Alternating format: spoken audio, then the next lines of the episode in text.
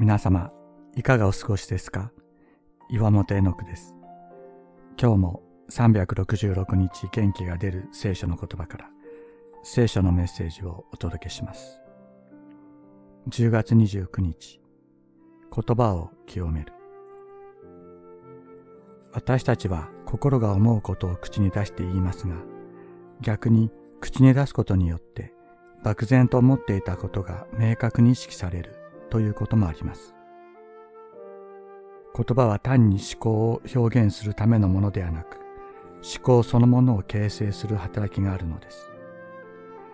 私たちが自分の言葉に注意しなければならないのは、人に対する怒りの言葉や悪口、あるいは汚れた言葉を発することによって、その思いが言葉として頭の中に定着し、それが次の悪い思いへと発展していくからです。それが人を汚し、自分を汚します。言葉を制することは難しいです。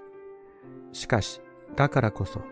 このような思いが言葉となる前に、心の中にイエス様をお迎えすることが必要なのだと思います。人には見えない私たちの心を収めて、悪に傾かないように導いてくださるイエス様の臨在は、私たちの言葉を清める力があります。必要な時に必要なことを語り、聞く人の徳を高めることができるようになるために、普段からイエス様に言葉を清めていただく経験を積まなければならないと、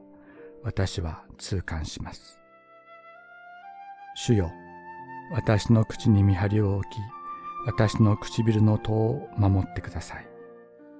詩編141編3節。